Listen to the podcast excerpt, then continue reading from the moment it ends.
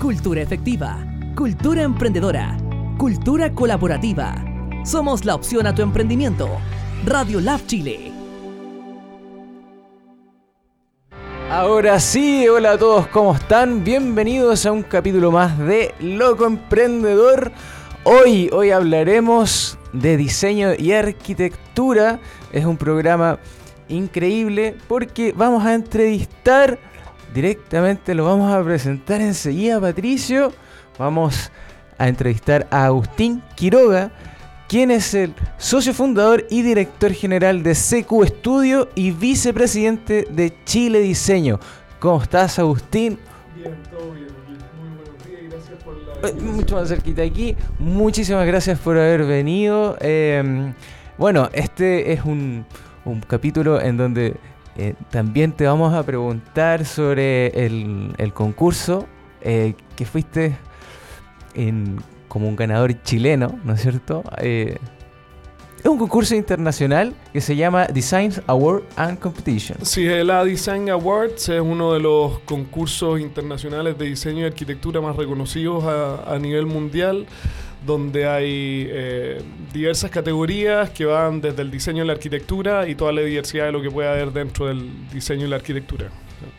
Qué bien, ¿y eso a dónde se realizó? Eso se realiza ya hace varios años en Italia, el lago di Como. El lago di Como está a 45 minutos de Milán. Milán es una de las capitales más importantes del mundo del diseño eh, y está ahí a una hora. Es un teatro tipo un teatro municipal, es un, es, un, es un formato tipo gala donde vienen todos los premiados de distintas partes del mundo y es una instancia de premiación y de reconocimiento donde se entregan eh, los premios a estas diversas categorías del mundo del diseño y la arquitectura. Qué bien. Mira, me gustaría que pudiésemos hablar un poquito más de, ese, esa competición, cómo llegaste allá, eh, cómo ha sido el camino para, para llegar allá, porque tú has sido el ganador de ese concurso. El ganador de una categoría, esto es como si haciendo un poquito la analogía con, con los Óscares. Los Óscares y una serie de categorías, de mejor actor, mejor guion, Ajá. mejor animación, mejor musicalización, todo. Y nosotros ganamos una de las categorías. La, ca- categoría Event and Happening Design. Sí, sí. Ya, perfecto. Y eso dice por su proyecto, tu proyecto se llama 100 años de ME Elec, Elec Metal. Sí, eh, Explícame un poco del proyecto, por favor. Nosotros, eh, bueno, un cliente de nosotros, eh, ML Metal, una compañía internacional con presencia en más de 35 países, eh, llaman una convocatoria abierta para un concurso para poder desarrollar el proyecto de los 100 años y hacer una celebración junto a todos sus clientes, stakeholders, eh, inversionistas, etcétera, y donde ahí se- a nosotros se nos plantea el desafío de cómo en un evento de dos horas poder transmitir en el fondo la trayectoria de una compañía que ya tiene 100 años, eh, cuáles son los mensajes que se quieren comunicar, en qué es lo que están hoy en día, qué es lo que quieren transmitir en el futuro.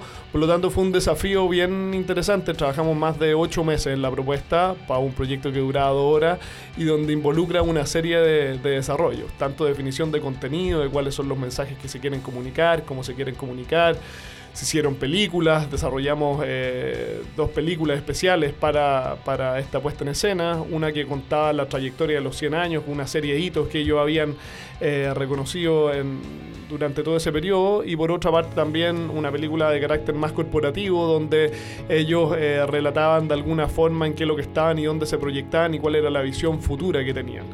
Eh, y ese proyecto, eh, bueno, tiene una puesta en escena bien particular en términos del guion. Se construye un guion de la experiencia bien, bien detallado, donde los invitados en este caso eh, están dos horas en, en- en una ceremonia que, que nosotros también la subdividimos en distintos espacios. Cada espacio tenía una narrativa y tenía una historia que contar.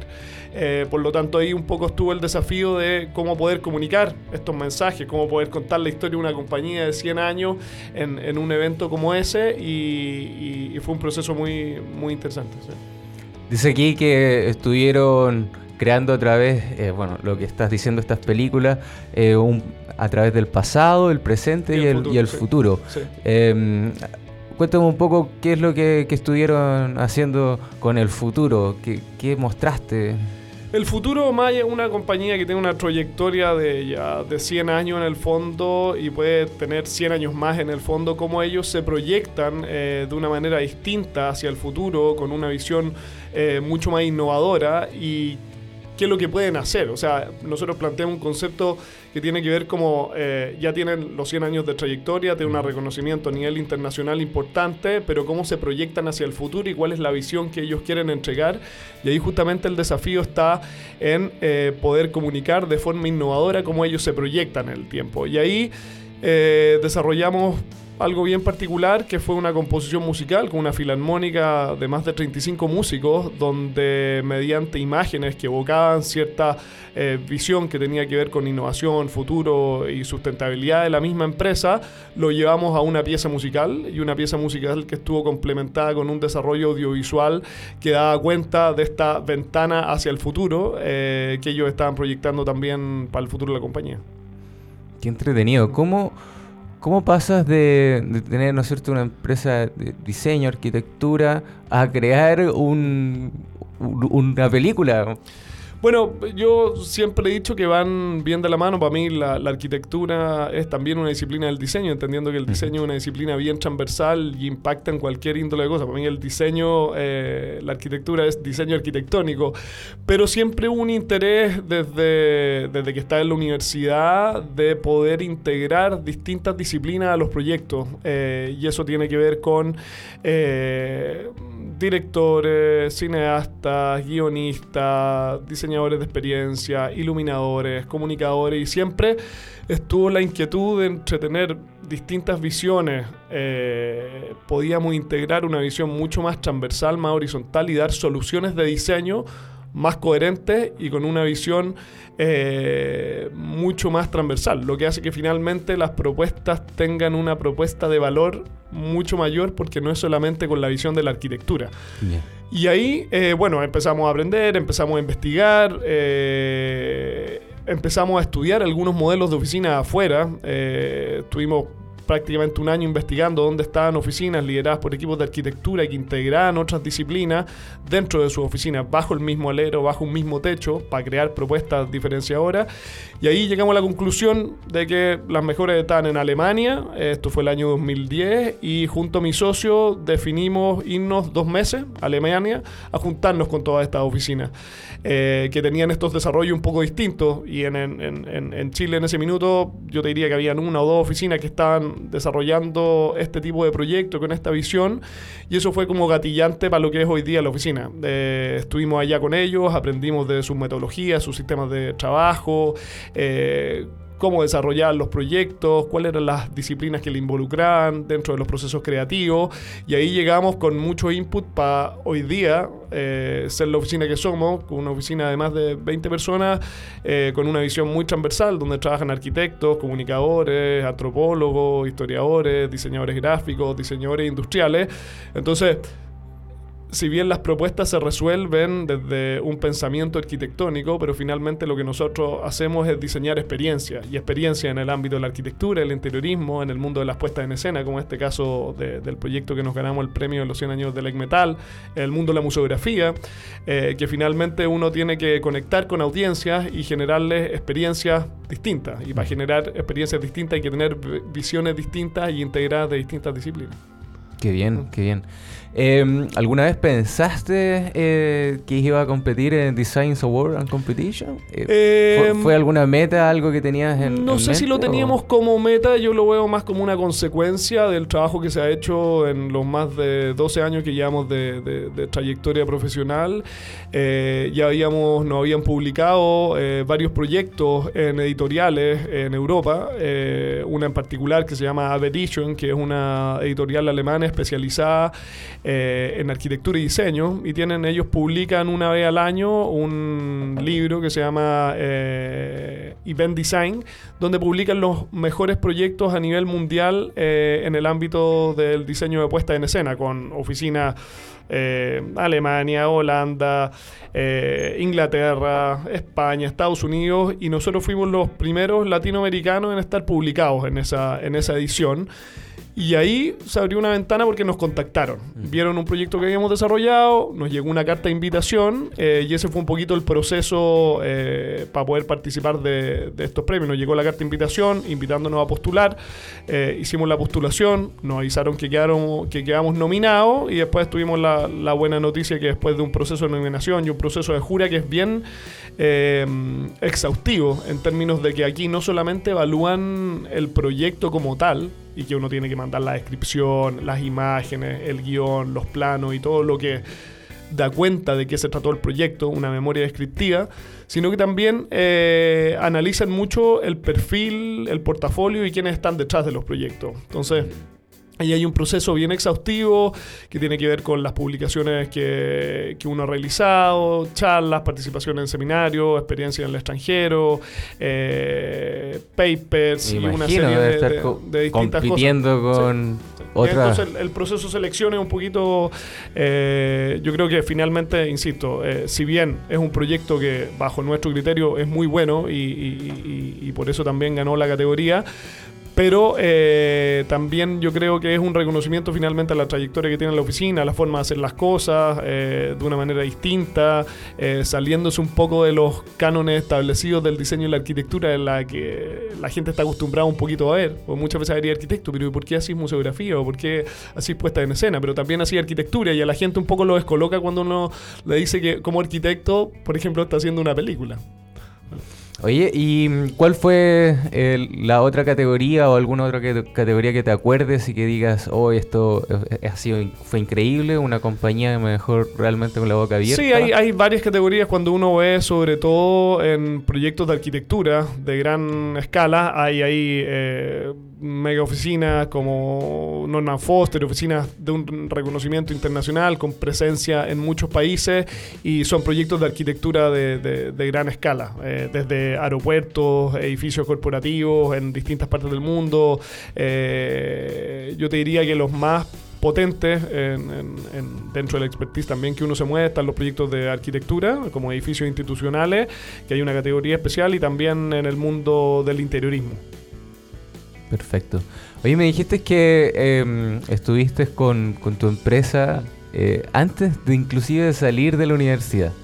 Sí. Eh, cuéntame cómo, cómo fue esa creación de la empresa eh, y cómo ha sido la evolución en todos estos 12 años. Bueno, eso siempre fue una inquietud desde la universidad. Eh, siempre uno era eh, en busquilla, trataba de participar de proyectos cuando uno yo ya estaba desarrollando en el fondo, no sé, estaba en tercer año, cuarto año. Algunos profesores me habían invitado a participar en algunos de sus proyectos.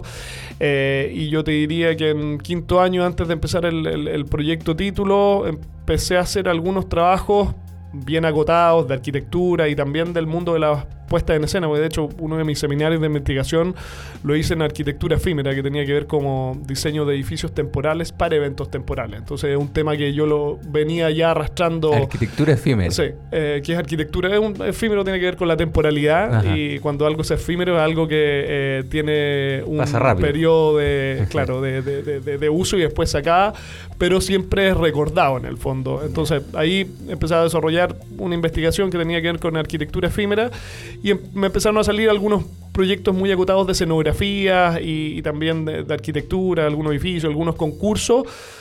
Y ahí dije, bueno, tengo la opción de titularme eh, y lo que hacen mucho hoy en día, irme a viajar, y, pero se me dio una oportunidad de poder tomar un par de proyectos que me permitían eh, poder solventar un poco una oficina. Eh, yo tenía ahí dos compañeros de universidad que estábamos un poco en la misma línea, y les dije, bueno, veamos si podemos montar una oficina antes de titularnos, cosa que nos titulemos y ya tengamos una maquinita un poquito andando.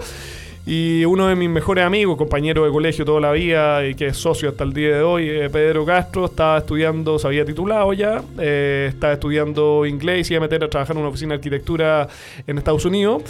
Y lo llamé y le dije, mira Pedro, tenemos la opción de montar esto. Eh, tenéis que tomar una decisión, tenemos que hacer una inversión muy pequeña para poder arrendar una oficina y partir en el fondo con, con, con lo justo y poder pagar las cuentas de la oficina de, de, manera bastante básica. Y él me dijo, ya, ok, vamos, vamos, me vuelvo, se volvió a Chile, dijimos, ya, aquí partimos, tenemos estos tres proyectos y ahí empezamos a estructurar eh, lo que hoy en día eh, es la oficina. De hecho, eh, es divertido porque todos me preguntan, pero ¿cómo estáis con la oficina y desarrollando el título al mismo tiempo? Yo ya el proyecto de título lo tenía bien avanzado, lo tenía bien conceptualizado. ¿De, qué se trataba tu El proyecto era, era un pabellón eh, efímero eh, que estaba en, en, en, en, el norte, eh, donde hay cultivo de, de uva, a la cordillera de, de, La Serena, cerca del Valle del Elqui, que era un pabellón itinerante para poder cosechar uva eh, de manera por temporada y no era necesario tener el edificio funcionando durante todo el año. Entonces, esta era una estructura que se premontaba y se podía montar en otros lugares y llegaba un camión y se la llevaba a otro lado y tenía una lógica como de componentes constructivos que facilitaba el uso, el montaje y el desmontaje con una inversión menor de no tener que construir necesariamente un edificio y un edificio que no se iba a ocupar durante todo el año. Perfecto. Sí.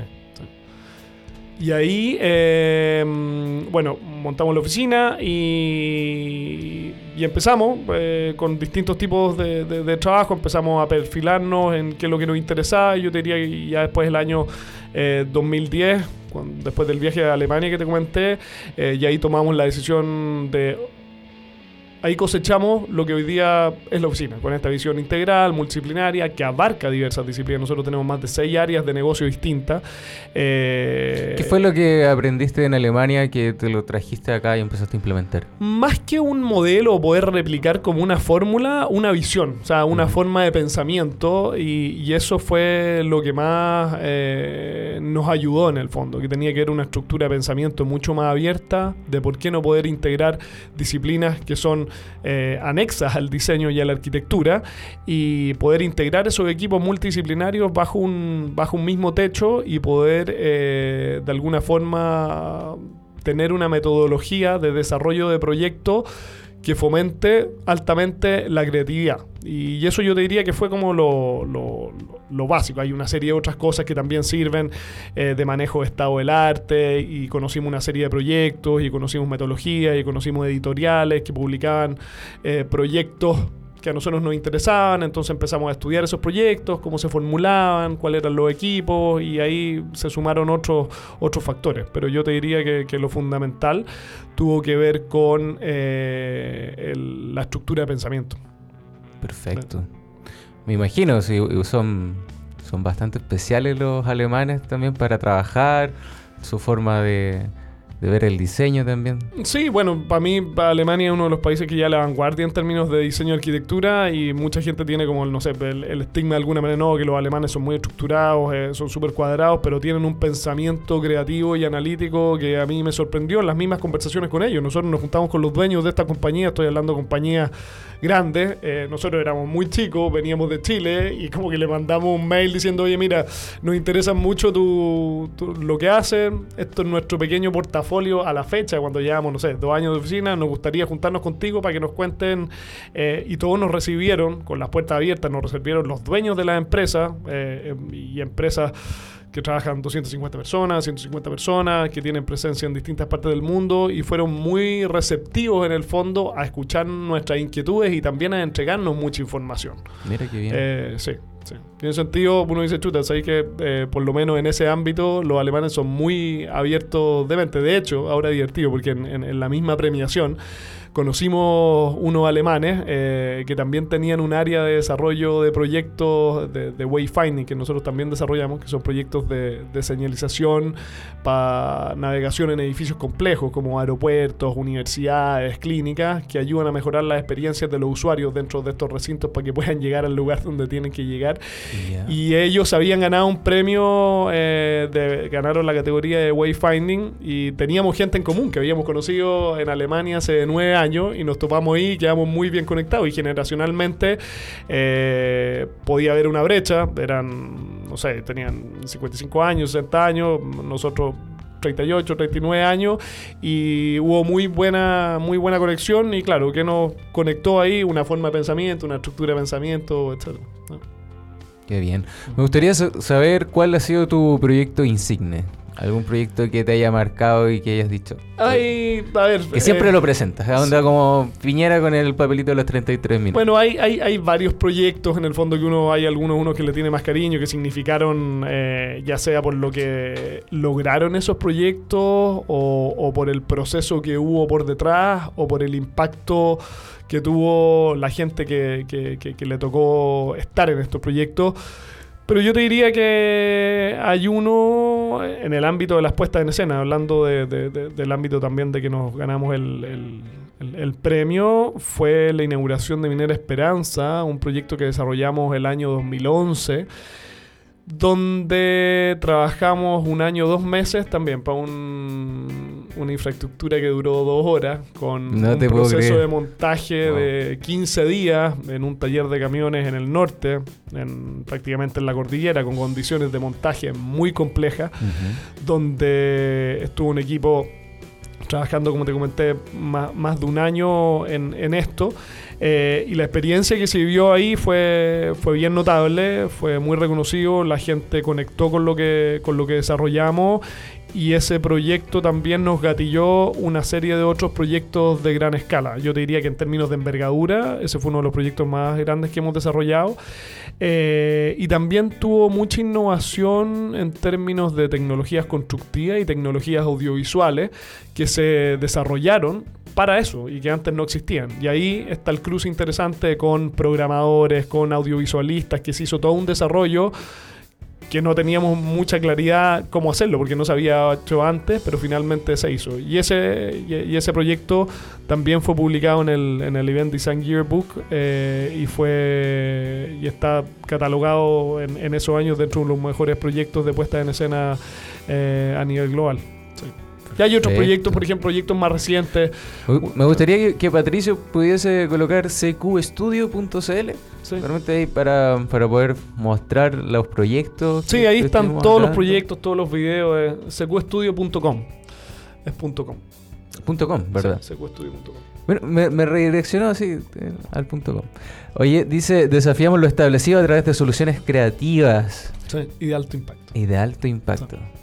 Ah, muy bien. Eso para nosotros es, uno siempre eh, tiene que creer en, la visión y esa es una de nuestras visiones. O sea, en la medida que no creemos soluciones creativas y de alto impacto y tomemos cada proyecto como un desafío eh, distinto y no repitamos fórmulas, para nosotros es como el ADN de la oficina. O sea, nosotros empujamos poder llevar la creatividad eh, a un extremo y, empujamos también a los equipos que trabajan dentro de la oficina a poder eh, ser altamente creativos generar propuestas diferenciadoras y nos diferenciemos del, de, de lo estándar y lo que hace el resto.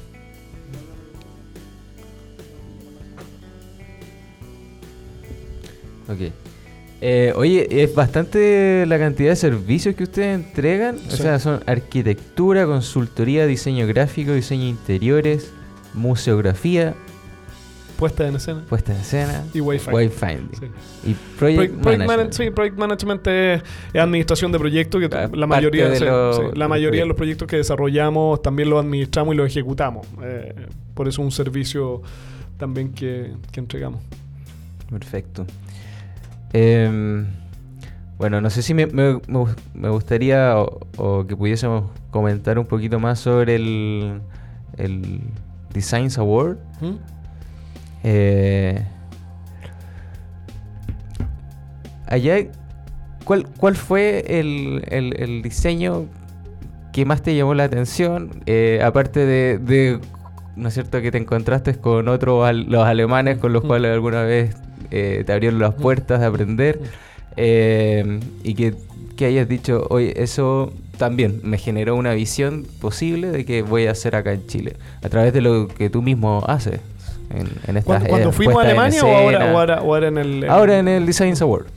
El Design Award, a ver, eh, tampoco manejo el detalle de todos los proyectos que ganaron, porque son distintas eh, las categorías, Pero creo que lo que más me llamó la atención y también donde vi que habían eh, muchas oficinas que tampoco conocía era la categoría de diseño de interiorismo y diseño de exhibiciones. Y ahí también conocimos un polaco que, que también eh, enganchamos muy bien y tuvimos harto tema y me estuvo mostrando sus proyectos y su visión y me llamó bastante eh, la atención. Una oficina que se llama, creo que OMA, eh, no me acuerdo muy bien el nombre, pero, pero me llamó la atención y ellos habían ganado por segundo año, se habían ganado un Red Dot Awards, porque acá en el mundo de los premios de los diseños, yo te diría que hay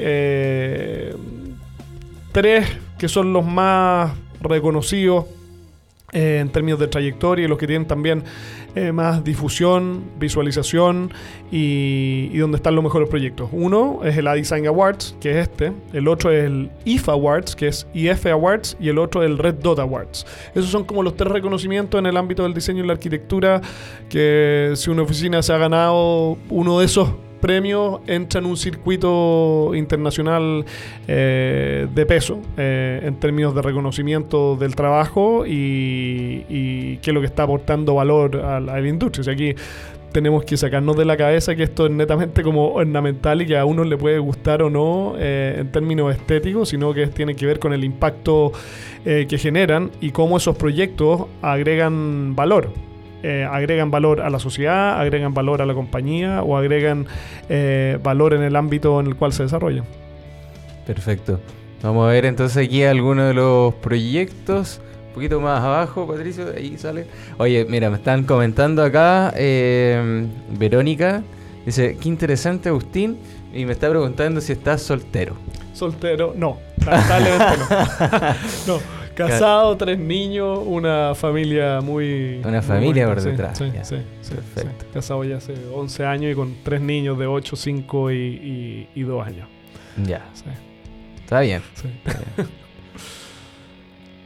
Bueno, hay varios de, de- de- de los proyectos, lo que se están viendo ahí. eh, estas Oye, son- esto fue hace poco. Sí, esto fue hace Tesla. poco. Ese, ese proyecto fue bien interesante y lo que a mí me llamó mucho la atención fue la cantidad de visitas que tuvo. En menos de 3, 4 semanas tuvo más de 65 mil visitas y los fines de semana habían unas filas para poder entrar eh, ahí a esa sala del GAM. eh, bien, bien- fue bien, bien impresionante. Y eso también eh, tiene que ver que la gente está demandando cultura, está demandando diseño eh, y está demandando tener experiencias entretenidas. Que si finalmente cuando uno va a estos proyectos, sobre todo en el ámbito museografía, como los que están más arriba, la Ujú. gente va a entretenerse, va a aprender de una manera didáctica y, y sobre todo esos, por ejemplo, esos tres proyectos que salen ahí, eso fue el Museo Precolombino.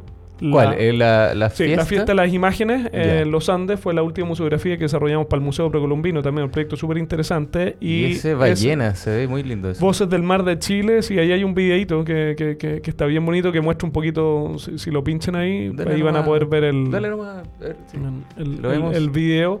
Y fue un proyecto súper interesante eh, y también tuvo un, un gran impacto en, en- en la cantidad de afluencia de público y yo creo que ahí se logró un muy bueno, una muy buena diseño de, de- de experiencia. Ahí se muestra un poquito como el proceso que hay detrás en términos de montaje. eh, son piezas súper delicadas. Aquí se trajo una ballenera. Ustedes trabajan directamente entonces el diseño, la arquitectura, lo que es la cultura. Sí. Están ligados con, con el GAM, Sí. con, con qué otra entidad gubernamental? Ahí, bueno, eh, con el Centro Cultural Palacio de la Moneda, nosotros le hemos desarrollado más de cinco proyectos en el ámbito museográfico, con el Centro Cultural Palacio de la Moneda. ¿Abajo, donde está el sí, museo? donde está el museo. Esto es en el Perfecto. museo, este proyecto en el, en, en el museo, Ya. el Museo Precolombino. Ah, eh, sí. Sí, distintas instituciones. Ahora estuvimos trabajando con eh, la Corporación Cultural de la Cámara Chilena, que fue la que organizamos la exposición de Tesla. Y eso también, ahí para comentar, eh, nos ha gatillado esta demanda de, cultura que hay y de poder llevar temas eh, diversos a una comunidad amplia, desde niños, adultos, jóvenes, con distintos intereses. Y justamente ahora estamos eh, empezando a, desarrollar eh, proyectos gestionados por nosotros.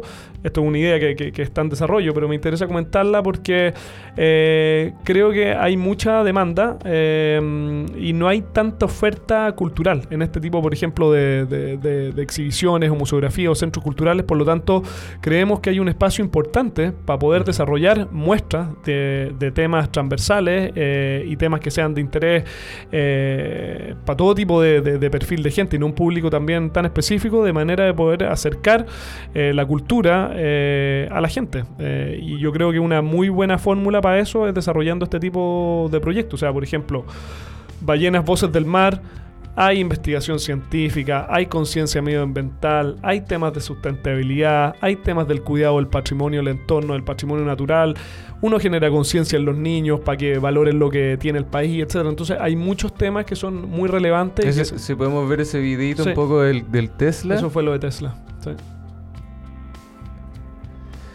Oye, ¿y cómo lo hacen em, en general? Eh, el, ¿Tu equipo, tienes algún equipo de trabajo que está postulando a ciertos fondos o ya con su trayectoria los llaman directamente para que hagan estos montajes? Mira, eh, por suerte, bueno, tenemos ya una buena trayectoria y eso hace que, estemos en el circuito que, nos llamen bastante para desarrollar estos proyectos. Y en el caso, por ejemplo, del Centro Cultural Palacio de la Moneda o el Museo Precolombino, que son instituciones que públicas, en este caso en el Centro Cultural Palacio de la Moneda, son concursos abiertos eh, que llaman oficinas, tres, cuatro oficinas que tienen cierta especialidad en el tema y, se presenta una propuesta y gana la mejor propuesta y ellos tienen una definición de cuáles son los criterios de evaluación y todo y, en, el, y en el Centro Cultural Palacio de la Moneda ya nos hemos ganado cuatro, creo cinco propuestas de, de museografía ya. Perfecto. Perfecto. Voy a ver aquí en, en quiénes somos. Mm. A ver si podemos ahondar un poquito más en esto. Dice, nuestra metodología garantiza un proceso metódico, eficiente y personalizado, lo que nos permite administrar diversos proyectos simultáneamente y con la máxima eficiencia, asegurando la manera, de manera consistente el éxito, entrega a tiempo y dentro del presupuesto. Bueno, Sí, eso es como, eh, eh, es, como obvio, pero también hay un tema que es bien importante que justamente tiene que ver con la metodología de desarrollo de los proyectos. Nosotros como tenemos esta diversidad de áreas, también cada eh, área tiene una metodología de diseño distinta. Un proyecto de wayfinding se desarrolla distinto a un proyecto de, de museografía o se desarrolla distinto a un proyecto de interiorismo. Por lo tanto, hay que ser muy exhaustivo en, la, en el desarrollo desde la perspectiva metodológica. Claro, pero la mayoría de, los proyectos tiene eh, esta metodología. No sé si puedes entrar, Patricio, lo puedes mostrar en quiénes somos, que dice primero un brief con el mm, cliente, que es empatizar, entender y diagnosticar. diagnosticar. Después viene la investigación, analizar, mm, procesar. procesar. Eh, ¿Qué más se hace ahí? ¿Cómo, cómo esas investigaciones? Sí, ahí, bueno, esas dos primeras etapas son fundamentales. Eh, lo que tiene que ver con el desarrollo del brief, muchas veces o los clientes o, los proyectos no tienen claro una... Eh, un brief o un encargo, por lo tanto nosotros trabajamos bien de la mano con ellos para poder formular el problema y qué es lo que finalmente hay que resolver.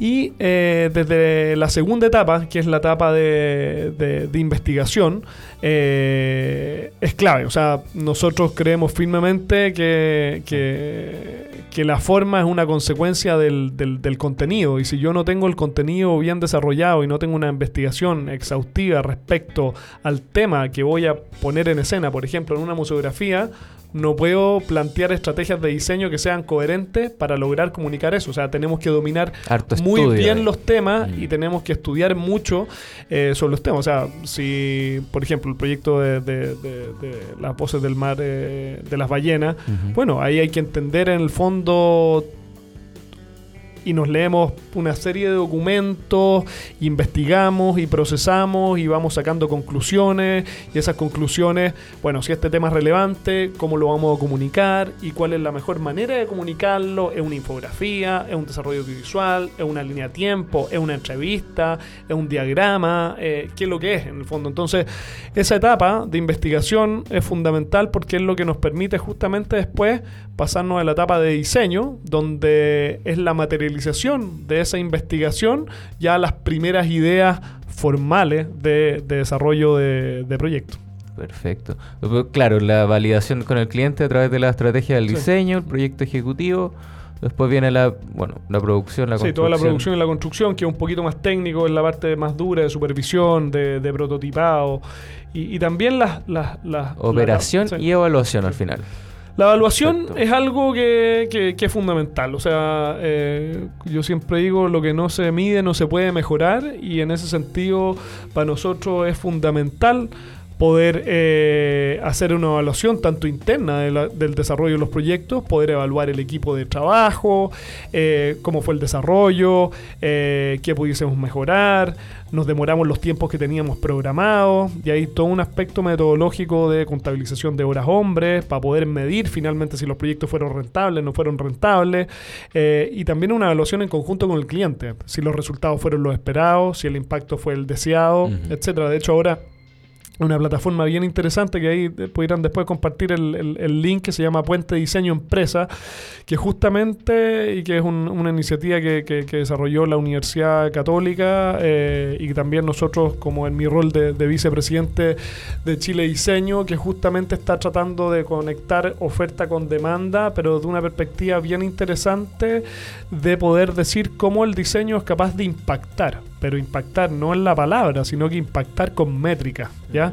Eh, y en esa plataforma ya se han subido algunos casos de estudio de cómo efectivamente el diseño puede eh, generar un impacto positivo en cualquier índole de cosas. Nosotros ya subimos un par de casos, creo que de un proyecto que desarrollamos de interiorismo para cardinales donde como por ejemplo el cambio del diseño en una tienda y el desarrollo de un nuevo guideline de arquitectura puede aumentar las ventas bueno, es un impacto directo, tiene un impacto en el negocio. o cómo, o cómo eh, el rediseño de una tienda puede cambiar en el fondo la cantidad de flujo que puede tener. Eso también impacta directamente con una estrategia de diseño. Y así hay muchos ejemplos, como por ejemplo también subimos el del precolombino, creo, de cómo el cómo se formulamos la museografía hace tener más afluencia de público.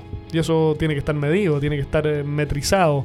Y, eso se hace en ese como cierre de proyecto, en la etapa como de conclusión, y donde se hace eh, un cierre formal para ver cómo el diseño que nosotros hicimos en cualquier índole de cosa impacta eh, de manera positiva y, que eso es fundamental. O sea, si, si, no nos metemos en la cabeza que el diseño tiene la capacidad de transformar y impactar y empezamos a medirlo, eh, eh, ya es una tendencia. Hay economías, por ejemplo, el Design Council en, en, Inglaterra, eh, que es el símil de Chile Diseño, ellos tienen todo parametrizado y medido cómo impacta en la economía de un país la cantidad de proyectos, la cantidad de trabajo, la cantidad de facturación, de exportaciones, etcétera, en torno a la disciplina del diseño y la arquitectura. Ya que, ya que estás hablando de su homólogo, cuéntame un poco entonces cuál ¿Qué es lo que hace Chile Diseño y, tu rol como vicepresidente del mismo? Sí, bueno, yo en Chile Diseño ya llevo más de cinco años, estuve, eh, este es mi sexto año, estuve cuatro años como director. Eh, hay un presidente, vicepresidente y después está el, resto del directorio y ahora llevo dos años como vicepresidente. Eh, es una asociación gremial sin fines de lucro. Eh, todos trabajamos ad honorem. Es un directorio bastante ejecutivo en términos de que no es como ya nos sentamos en una mesa y tomamos decisiones, sino que tomamos decisiones, pero tomamos acciones concretas y trabajamos en una serie de proyectos eh, donde hay más de 60 empresas de diseño. Yo te diría que están eh, las más relevantes dentro de la industria del diseño en distintos ámbitos. O sea, eso quiere decir que la asociación tiene un grado de representación muy amplio, tanto en términos de escala de oficina, que hay oficinas que hay eh, que son multinacionales, eh, que tienen presencia en Chile, como lo que puede ser un Futurebrand. Hay oficinas eh, grandes como Procorp, como Magia Liquid. también hay oficinas de escala intermedia. de diseño y con servicios bastante diversos, por lo tanto el grado de representatividad que tenemos dentro de la industria es bastante alto y bien diverso. Y ahí tenemos eh, distintas, em, distintas líneas y campos de acción. Hay que pensar también que más allá de las de las empresas socias, que son empresas que prestan servicios de diseño, también eh, ya tenemos ocho facultades de diseño que son parte de la asociación y que están trabajando de la mano con nosotros. Eh, está la Universidad Católica, está la Universidad del Desarrollo, está la Universidad Finisterra, está la Universidad Adolfo Ibáñez, ahí están todas las universidades en la, página y que también tenemos un rol que tiene que ver con cómo aportar en las mallas curriculares, cuáles son... Eh, los profesionales que necesita hoy día la industria.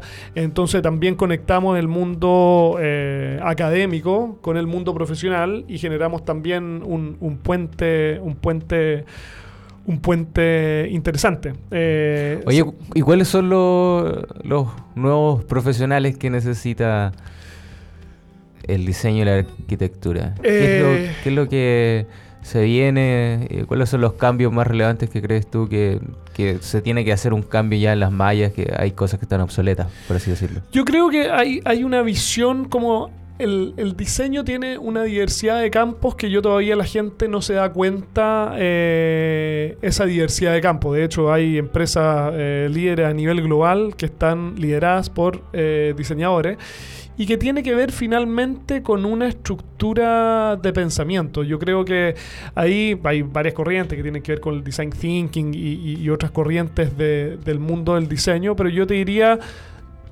lo que más se está buscando eh, en el mundo profesional es tener profesionales que puedan aprender a pensar, formular y resolver problemas bajo una mirada bien transversal. Y ahí el diseño yo creo que tiene un rol fundamental en poder articular. Finalmente yo veo el diseño que es como un puente entre muchas disciplinas que pueden converger en diseño. O sea, nosotros trabajamos con psicólogos, con antropólogos, con eh, arquitectos, con diseñadores, etcétera, pero, pero finalmente siempre el diseño funciona como un nexo y como un puente. Entonces yo creo que en los profesionales que se necesitan hoy en día hay que alejarse. No, no, digo que hay que alejarse porque es algo malo, sino que la estética yo también lo veo algo que es relevante y que es importante y que aporta la belleza aporta mucho al diseño, pero también desde la perspectiva más estratégica de cómo el diseño puede transformar e impactar en cualquier índole de cosas. Yo creo que ese, ese, finalmente es la tendencia. Entonces, ¿cómo nosotros demostramos que el diseño impacta? Bueno, tenemos que medirlo, tenemos que parametrizarlo, tenemos que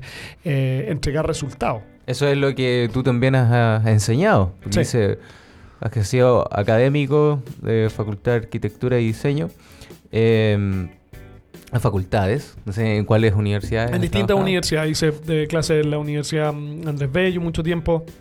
Eh, también en el UNIAC eh, y me han invitado ahora a ser eh, académico de, de, otras universidades, pero por un tema de agenda finalmente me alejé un poco del mundo académico, estoy vinculado de alguna forma igual por el rol que tengo como vicepresidente, pero ya entre la oficina y Chile Diseño la agenda queda bastante ocupada. Perfecto. Y ahí estuviste hablando, o sea, enseñando justamente lo que estamos conversando ahora, y de nuevas tecnologías en diseño. En diseño de experiencia, sí. Esos fueron eh, unos cursos súper interesantes y que en su minuto generaron harto... Abrieron, yo te diría que abrieron la mirada a otros campos del diseño y la arquitectura que eh, los estudiantes yo creo que no sabían que existían y que se podían dedicar. Entonces eso también abre un poquito la disciplina, porque si uno ve claro, eh, los pares de, mi generación están haciendo un poco todos lo mismo, están haciendo casas, o están haciendo edificios, o están haciendo arquitectura más tradicional que, y diseño urbano, planificación que, sigue siendo rentable, por, algo sigue siendo, claro, que puede seguir siendo rentable, pero yo creo que los arquitectos, los diseñadores tenemos muchos eh, otros campos en el cuales explorar y también que aportar. Perfecto. Perfecto. Oye, me, llamó mucho la atención el último, ese proyecto de, Tesla. O sea, yo no fui, pero fue mucha mm. gente que yo conocía, me mandaba fotos, oye, está bonito esto. Fue bien, fue bien viralizado ese, ese proyecto, generó, sí, generó, es que ahí se cruzan varias cosas en ese tipo de proyectos.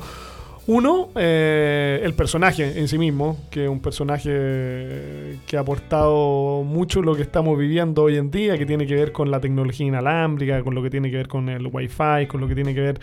O sea, fue, fue muy futurista en, en su época y en sí también era un personaje muy eh, extrovertido, eh, hacía como sesiones de magia con su experimento, era un personaje muy atractivo eh, en sí mismo, por lo tanto ahí se juntan dos factores, uno que claro, todo el mundo tiene en la cabeza como Nikola Tesla y hay una serie de documentales, eh, mitos también. mitos acerca de él, Mm. que está enamorado de una paloma, tiene una serie de, de- de mitología en torno a su en torno a su figura, pero también todo el aporte que hizo en términos de, de científico. Sí, claro. Eh, por lo tanto, eso llevado a una museografía lo hace ser interesante. Quiero conocer el personaje, quiero conocer lo que hizo, quiero conocer su historia.